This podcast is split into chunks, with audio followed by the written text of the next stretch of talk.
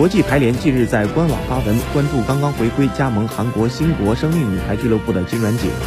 二零一二年的伦敦奥运会上，金软景几乎凭借一己之力带领韩国女排闯入四强，凭借惊艳的发挥荣膺伦敦奥运会女排比赛的最有价值球员。